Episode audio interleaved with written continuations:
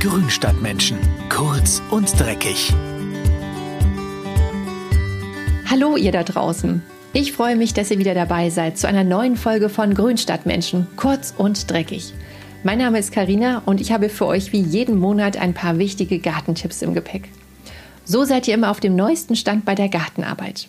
Heute kümmern wir uns in unserem 5-Minuten-Mini-Format darum, was im Juni im Garten und auf dem Balkon so alles zu tun ist. Der Ziergartentipp. Habt ihr früh blühende Sträucher im Garten? Forsythie, Kolkwitzie, Pfeifenstrauch, Holunder, Spiere, Flieder, Weigelie und viele mehr gehören ja an diese Gruppe der Gehölze, die in den ersten Monaten des Jahres ihre Blütenpracht entfalten. Jetzt im Juni sind die meisten dieser Sträucher abgeblüht und zeigen sich in ihrem grünen Sommerkleid. Etwa alle drei Jahre sollten diese Sträucher nach der Blüte zurückgeschnitten werden. Schneide die Sträucher aber nicht zu oft, denn sonst sind sie zu geschwächt für eine tolle Blüte. Und auf die haben wir es ja schließlich abgesehen. Entfernt beim Schnitt im Juni die welken Blütenstände und schneidet alle Äste heraus, die schon alt und blühfaul sind. Entweder man nimmt die Zweige ganz unten direkt am Ansatz weg oder man leitet sie auf schwächere Triebe am selben Zweig ab. Durch die Auslichtung verhindert man, dass die Gehölze im Innern zu dicht werden. Frühjahrsblüher treiben immer neue, junge Zweige aus der Pflanzenmitte heraus. Die kürzt man auf unterschiedliche Höhen ein. So verjüngt sich der Strauch und verzweigt sich schön. Der Nutzgartentipp. Bei Apfel, Birnen und Kirschbäumen und all den anderen Obstgehölzen kann man sich zweimal im Jahr besonders freuen.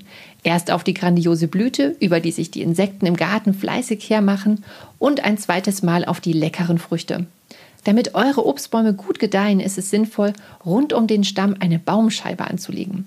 Dabei entfernt man etwa im Radius von einem Meter rund um den Baum vorsichtig das Gras und alle Wildkräuter. Wenn ihr die Begrenzung der Baumscheibe mit einer Rasenkante oder Steinen befestigt, dann wächst das Gras nicht so schnell wieder hinein.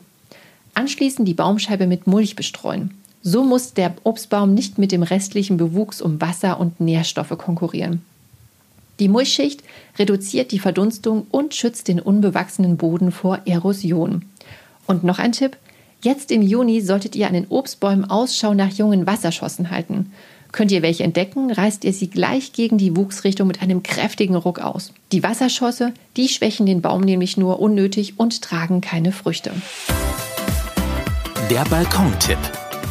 Der Sommer steht vor der Tür und bringt hoffentlich wieder viele schöne warme Tage mit. Damit eure Topf- und Kübelpflanzen gut auf die eine oder andere kleine Hitzewelle vorbereitet sind, solltet ihr sie von Anfang an richtig gießen. Wässert die Pflanzen möglichst selten, dann aber durchdringend. So bilden sie nämlich ein tiefes und kräftiges Wurzelwerk aus, das auch in Trockenperioden noch Wasser aus den tieferen Erdschichten hochbefördern kann. Gießt man nur wenig und häufig, verdunstet das meiste Wasser und die Wurzeln bleiben an der Oberfläche. Während der Knospenbildung und Blüte brauchen die Blumen mehr Wasser als sonst. Gießt am besten mit gut abgestandenem Wasser oder Regenwasser, weil die meisten Zierpflanzen Kalk nicht besonders gut vertragen. Stehen die Töpfe auf Untersetzern oder in Übertöpfen, solltet ihr die nach dem Gießen immer ausleeren, damit sich die Nässe nicht staut. Gießt die Pflanzen immer im Wurzelbereich und nie über die Blätter, denn das fördert Pilze und Blattkrankheiten. Der beste Zeitpunkt ist frühmorgens und wenn es sehr heiß ist, auch am Abend nochmal. So, das waren die Gartentipps im Juni. Für mehr Infos zu den Themen könnt ihr in den Show Notes auf die Links klicken. Da steht alles nochmal genau zum Nachlesen. Wenn ihr mit mir oder dem Team Kontakt aufnehmen wollt, schreibt eine E-Mail oder eine Nachricht auf dem Grünstadtmenschen Instagram-Kanal.